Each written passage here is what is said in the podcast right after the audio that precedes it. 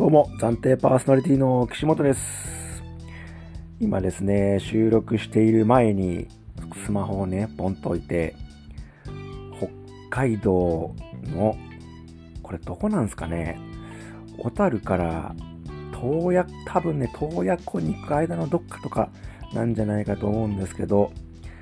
あの、大会のね、配信とか運営を今してくれているロゼくんがツイッツイッターで先週のポッドキャストを上げた後にツイートをしてくれたんですよね。大自然の中ドライブの時にはウィークリー波動ポッドキャストって言って上げてくれててその時にあった画像とともに画像とともにって画像を見ながらですね今収録をしてるんですけど多分ね北海道に行ってたんだと思うんで北海道のどっかだと思うんですけどめちゃくちゃいいなこういうもうほんとどこまで広がってるんだっていう森とか草原のね、この感じすごいいいなと思って今日はね、この画像に合わせて考えた企画を後でお届けするんですけども、まずは昨日開催された日曜日ですね、6月12日日曜日に開催された波動アドバンスカップの結果からお送りたお送りしたいと思います。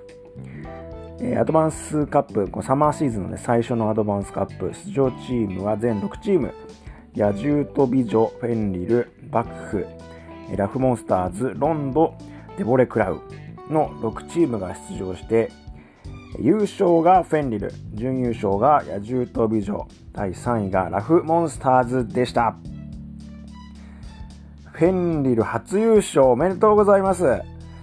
今まで、あれなんですね、あの、最後の大会終わった後のインタビューでしたけど、アドバンスに限らず大会で優勝したことがなかったって言ったのですごい驚きましたね。昨年の新規チームの中で結構強かったイメージがあったので、どこかで勝ってるんじゃないかなってあの勝手に思ってたんですけど、あの第1回のね、去年の12月に確かやったニュージェネーションカップで、あの惜しくも決勝で負けてしまって準優勝だったっていうのは覚えてるんですけど、僕はあのその時解説に行って現地にいたので、それはすごい覚えてたんですけど、ルーキーズでも優勝してないっていうことですよね。だからあれですかね、エンケルスとか、エンケルスとか、かな。あとアドバンスで活躍する前の野獣飛び女とか、なんですかね。書いて取れなかったってことなんだね。いや、そうするとまあそこでいきなりアドバンスで優勝したってのはすごい嬉しいですよね。結構、あの、強いななんていうイメージはあって、そこまで結果が出てなくていきなりアドバンス優勝ってね、ちょっとこれまで苦しかったとは思うんですけど、いや、勝ったのめちゃくちゃ嬉しいんじゃないかなと思います。一回勝つとね、続けて勝ったりとか、あと連、連勝しないにしても、次の大会でも安定して入賞ができるっていうのは、過去にこう、ランクがね、下から上がってきたチームでよくあることなんで、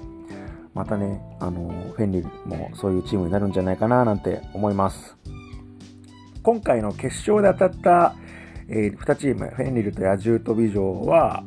予選からいろんなメンバーで戦ってて、決勝のメンバーはフェンリルが、えー、シオピ選手、イチ選手、シオ選手、野獣と美女が、ジェミー選手、ヘシコ選手、えー、アスナ隊長。あれ、アスナ隊長、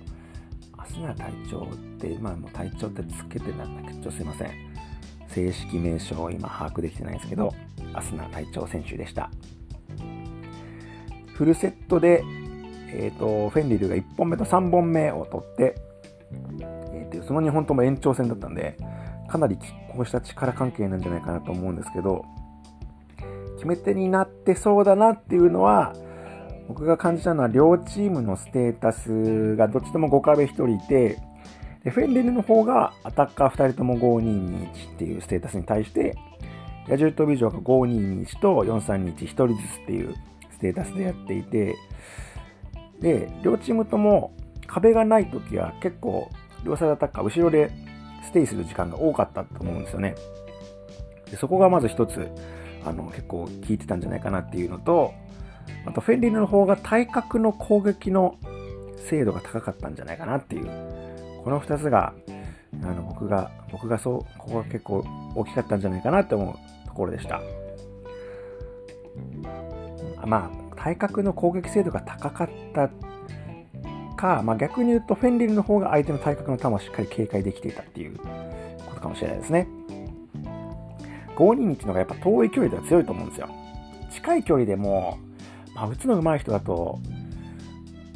すごい強いと思うんですけど、やっぱより生きるのが遠い距離だと思うんですね。これはもう最後に、あの、奥のへしこ選手を取り切ったっていうところだけじゃなくて、点取ってない場面でも、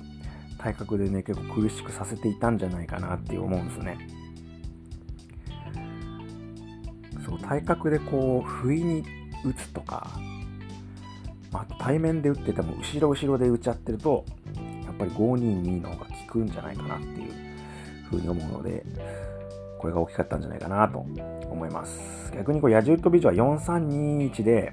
もう少し近い距離にね、持っていく時間が長くできたりとか、瞬間的にでも、そういう場面があると違ったんじゃないかなと思います。スタートの時点ではね、少しラインを上げているのが分かったので、そういう意識はあったと思うんですけど、ね、途中とか後半にもそういう場面がね、多かったら、もしかすると変わったのかもしれないなって、なんなんて思いました。やっぱね、まあ、521ででも、エイム力ある人が前にいると、ずっと近い距離でやるってのは結構難しいと思うんで、一時的にでもね、出れれば、まあなんか一発二発、すごくいい球打ってやろうっていう感じでしょ、まあ、一時的に出るっていう申して、まあ、それを取り切れれば OK だし、取り切れないにしても、やっぱそうすると相手の、あの、相手は反対側の球を警戒しづらくなると思うんで、効くんじゃないかなと思いました。そして、3位入賞のラフモンスターズ。予選がね、予選が1位通過だったんですよね。予選が1位通過だったんで、これはね、かなり悔しい結果かもしれないんですけど、まあでもニュージェネレーションカップ優勝で、そこから続いてアドバンスカップで3位だっていうのはね、あの、とってもいい結果なんじゃないかなと思います。上位2チームにも通用していたということはできると思うんですけど、1個分かりやすいところで、ここが変わるともう少し、なんていうんですかね、楽にプレイできるんじゃないかなっていうのが、壁を張っていくときに、あの、1枚ずつ両サイドに展開していくっていう時はいいんですけど、片側2枚とか、両サイドに展開してからもう1枚反対に貼るっていう時に、その重なる方のシールド、2枚重なる方のシールドは結構早くあの貼る、貼ってしまってる傾向があると思うんですね。まだ2、3発防げそうな壁に重ねて貼っているので、まあ、ギリギリにするとね、リスクはあるっちゃあるんですけど、そこをすごくあの慣れて、もうちょっと待てると、あの、なんだ、球を、相手の球を防ぐ数も上がると思うし、そうすると結果的に、まあ、相手のシールドがその時に割り切れてればっていうことであるんだけど、アタッカーがいい球を打つ数もね、必然的に上がると思うので、そうすると、少しね、あのー、なんだろうも、ものすごく難しいことをせずに、もっとなんか、相手の球を、相手の的を削れたりとか、点を取ったり、あとまあ、避けるのを必死こいてやらなくても、1、2発避けるっていうことにつながると思うんで、そうすると変わるんじゃないかなと思いました。今年のね、新しい勢力としてラフモンスターズはじめ、今回出てたロンドとデボレクラウンとかね、他のチームもそうですけど、ニュージェネレーション組はね、今後も楽しみにしています。あと4位で惜しくも入手できなかったですけど、ロンドンのユー選手もすごい強かったですよね。結構、ね、意図して、意図して前出て取った後に反対サイドもしっかり続けて狙っていくみたいな、こう負けてる時とかね、そういうのがはっきりわかるプレーがあって、で、回避力もすごい高かったので、とてもうまいなと思いました。はい。ということでですね、サマーシーズン開幕しましたね。来週マスターズカップだということで、あの、解説でね、出てた隼人君も言ってましたけど、マスターズの大会も来週楽しみにしていたいと思います。ではでは、あのー、先ほど言った、あれですね、北海道の画像を見ていたところから、あのー、考えた企画なんですけど、あの、いろんなところに波動アリーナや波動フィールドができるたびにですね、行きたいなーとか思ってね、まあ、行きたいとか言って言っていながらなかなか行けてないんですけど、妄想だけはしておこうと。そういう企画ですね。で、今回はせっかく北海道の風景を、まあ、北海道の風景をってね、もう言ってるんだけど、ロゼ君は別に北海道だって別に言ってなかったんだけど、まあ後でこう、え、ー、と、北海道にいる写真があったんで、まあ、多分あれも北海道だったんだろうと思ってね、北海道だと思ってるんですけど、北海道の風景を見ているので、小樽の波動アリーナハンターズ北海道に行くときに、せっかくなら週末に北海道旅行もしようという妄想をしていこうと思います。でこう波動あるのが小樽なんで、その小樽を最初に持ってくるのか、途中に持ってくるのか、それとも最後に持ってくるのかっていうところをね、考えてまず考えていきたいと思うんですけど、小樽でこう波動ついでに僕はなんか運河の倉庫街をなんか見たりとか、そこにあるカフェとかね、行ってみたいんですよ。なので、小樽付近で結構ね、一日丸々使っちゃう可能性があると思うんで、えー、で、そうすると、なんだろうな、その日は移動できないと思うんですね。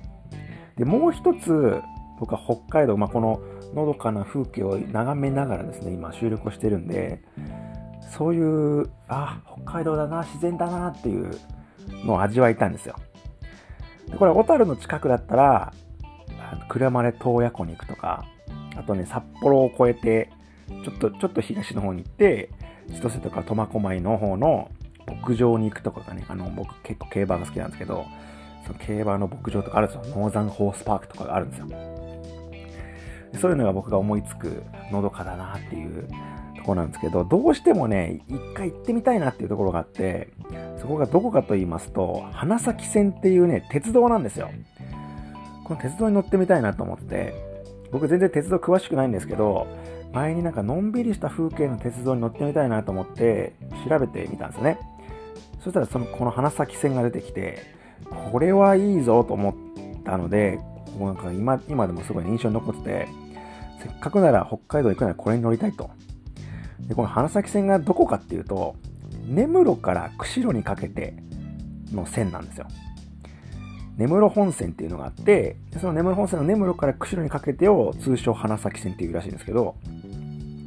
で、この根室がどこかっていうと、北海道の東の端なんですよ。本当に東の端で。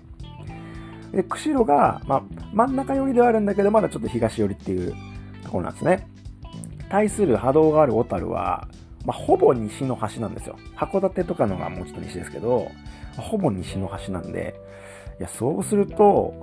とてもじゃないけど、週末でね、土日では行けないじゃないですか。だから、もう花咲線を諦めて、洞爺湖とかね、千歳牧場にしなさい、岸本と。千歳牧場じゃない、千歳の方の牧場にしなさいと。岸本と言いな言いたくなるんですけど、いや、花咲線にやっぱ行きたいです。ということで、まずですね、この旅行はですね、週末旅行は金曜日に有給を取るところから始めましょう。ね、有給を取ってください。そして、あの、後でね、旅の過程を話すんですけど、その時間の都合上ですね、月曜日も有給を取りますね。まあ、月曜かもしくは木曜日ですね。もう有給を取って4日間にするところからスタートしていきます。ね、これなんで、そのね、もう1日増やさなきゃいけないかっていうと、これまずね、東京から根室に行こうとしたときに、羽田から中標別空港のフライト、その根室から近いのは中標別空港なんですけど、のフライトが1日に1本しかないんですよ。で、それが中標別空港に2時5分、午後の2時5分、14時5分着っていうのだけなんですよね。昼過ぎに羽田から出て、2時5分に着くと。でそうするとですね、えっ、ー、と、その、この後に乗る根室本線、花咲線が、だいたい2時間とか3時間に1本とかのペースで出ていて、ここの中標津空港からめちゃくちゃ頑張って早く根室に着いても4時ちょい過ぎなんですよ。だからめ早く間に合えば、ギリギリ間に合えば、4時12分発釧路行きっていうのに乗れるかどうかっていうタイミングで、で、それより乗り遅れちゃうと7時過ぎの電車になっちゃうらしいんですよ。でそもそも僕は花咲線のこののんびりした景色って、もう昼ののんびりしたところを見たいです。午前中から昼ぐらいにかけての、のんびりした空気でね、その景色を見たいんで、まあ、景色を見るかですね、見ながらうとうとして寝ちゃうかっていうのをしたいんで、4時12分発じゃ遅いんですよ。4時12分発で、えっ、ー、と、だいたい2時間半ぐらいで釧路に着くらしいんで、まあ、今の季節だと暗くはならないと思うんだけど、いや、それでもね、もっとのんびりした空気を味わいたいんで、これじゃ遅いんですよ。ということで、やっぱ初日は中標津空港着いて、もう根室でストップなんですよね。根室で、根室で晩ご飯を食べて寝るっていう。で、朝、次の日朝早く起きるっていう健康な、健康スタイルで一日を終えるんですね。あま、反対、反対のパターンっていうのもある、あるのはあると思うんですよ。根室から行かずにですね、先に、先になんだ、あの千歳、新千歳行って、小樽で波動して、小樽観光して、次の日に1日かけて根室に行くっていうのもあるっちゃあると思うんですけど、実際これちょっとね、あの、調べてないんですよ。根室から、根室じゃない、中標津から東京に来る時の時間ってどうなってるのとか全然調べてないんですけど、でもこれは嫌なんですよ。なんか北海道に行って、小樽のね、まあ、町、小樽とか札幌の町っぽいところに一つあの目標があって、もう一つ、まあ、半崎線の自然っぽいのどかなところに目標があると。この二つの目標があった時に、街、自然、戻ってきて東京っていう感じだと、なんか僕がっかりちゃうと思うんですよね。自然のまんま、急に東京に来ると、帰ってきてしまったなっていう感じになる気がするんで、それなら、もうもう旅の中で自然なところからまずこう小樽の方にゴールを持ってきてちょっと街に来た方にゴールを持ってきて盛り上げといて街にしかも馴染んどいて東京に来る方がきっとね心地よくあの旅行を終えられるであろうということでですねあの4日間東京中標津根室からスタートして最後、えーと、札幌小樽の方に行くという風にしたいと思います。でね、1日目はもう中標津空港から根室に行って、もうこれでね、もう、ものすごく贅沢に時間を使って終えて、で、翌朝5時、5時半だか8時半だかがこう1本目、2本目であって、5時半で出ると若干早すぎるんだよね。なんか途中の、あの、厚岸っていうところ、まあ、牡蠣のシーズンかどうかがちょっと怪しいけど、厚岸って牡蠣が有名なんですよ。そこかもしくは釧路でお昼ご飯を食べたいなって思ってるんで、そうすると8時半だなって。で、8時半で、まあ、ちょっと釧路でもね、釧路の方がいっぱい食べ食べるとこっていっぱいあると思うんで、釧路でじゃあお昼を食べました。そして釧路からちょっと北に釧路湿原という大きなね、湿原があって、僕一回ね、北海道のその釧路湿原って行ったことあるはずなんですけど、その時めちゃくちゃもう霧がかかってて曇ってて、全然わかんなかったんですよね。だから、釧路湿原にもう一回ね、リベンジで行きたいなと思って。で、あの釧路湿原に行きまして、で、釧路から、今度はですね、札幌まで4時間ぐらいかかるらしいんですよ。車でも、まあ、電車の方が乗れればちょっと早いんですけど、だいたい4時間ぐらいかかって、まあ、その間結構距離があるからね、本当はもっと時間があるんだったら、車でどっか他のところも行くとかしたいんですけど、そうするとね、もう1週間北海道の旅っていうのはなっちゃうんで、週末じゃないじゃんってことになっちゃうんで、もうここはね、車で札幌まで行きましょう。で、札幌、えー、この2日目の夜に札幌着いて、そこでまたね、あの、ご飯をね、食べますよ。なんだろうね、ジンギスカンとかかな。釧路では多分海鮮系を食べてると思うんで、札幌だったらなんだろう、ジンギスカンとか、ラーメンとかですかね。食べて寝ると。そして翌日、翌日も小樽来ますよ。でも小樽でもう午前中のうちに波動をしましょう。午前中のうちに波動をして、お昼そのレンガ街のところにカフェとかね、ランチできるとこが、ね、いっぱいあるっぽいんですね。まあ、倉庫街のとこか、もっとこう海が眺められる景色、海を、海を長、海に臨んだ景色のいい、あの、ところが結構あるっぽいんで、そういうところでお昼をすると。そしてそのまま、えー、お茶をすると。カフェ、次カフェ行って。っていう風にしながらですね、小樽を満喫して、で、小樽の夜景とかもね、夜見て、で、小樽で終えて、翌日、新千歳に行って、新千歳から東京に飛行機で帰ってくるというプランをね、妄想してみたんですけど、いかがでしょうか？花咲線は、いや、花咲線は、いやいや、ほん、あの、本当言ってほしい。多分、いや、わざわざ、わざわざ2日もね、有給を取って、めちゃくちゃ遠いところから、電車で来て、そこからさらに車で来てって、のんびりしに来てんのにめちゃくちゃ疲れるじゃねえかっていう風に思う人はいると思うんですけど、まあ、そそう思ったらね、もちろん小樽の近くのどっか行くで全然いいんだけど、でも花咲線をね、見たことがない方は、まあ、結構有名なところっぽいから知ってる人いると思うんですけど、見たことない人はね、ぜひ見てください。花咲線の大体ライブの2時間半の、あの、あるんですよ。動画が YouTube で。めっちゃくちゃいいから。日本ってこんなとこあんだなって思うもん。なんですね。以上が僕の考えたプランですね。根室から釧路、釧路から札幌、そして札幌小樽満喫した後に次の日、新千歳から帰ってくるという、そういうプランでございます。ねえ。いや、い、いけてないんだけど、全然いけてないんだけども、あの、妄想するだけで結構楽しかったですね。えー、結構これ金かかるでしょうね。まずあの中標津空港、羽田中標津空港が多分新千歳に行くより大体金がかかるんですよね。安いところで、安い日で1万ちょいとかで、高いところで2万いくらとかになるんですけど、多分、あの、新千歳だと1万かからない便とかがあるあると思うんで、きっとね、かかっちゃう、結構かかっちゃうと思いますね。なんでちょっとね、金は、金は度外視した、費用は度外視したプランではあるんですけど、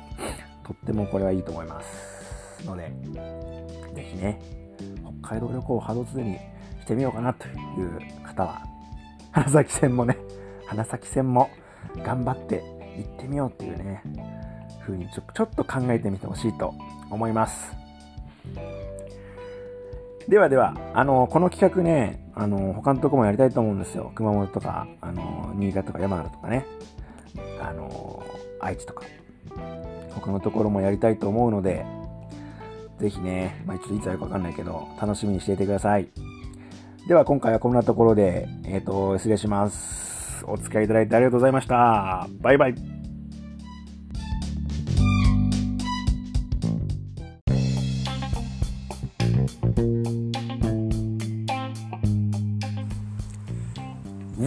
波動ポッドキャスト。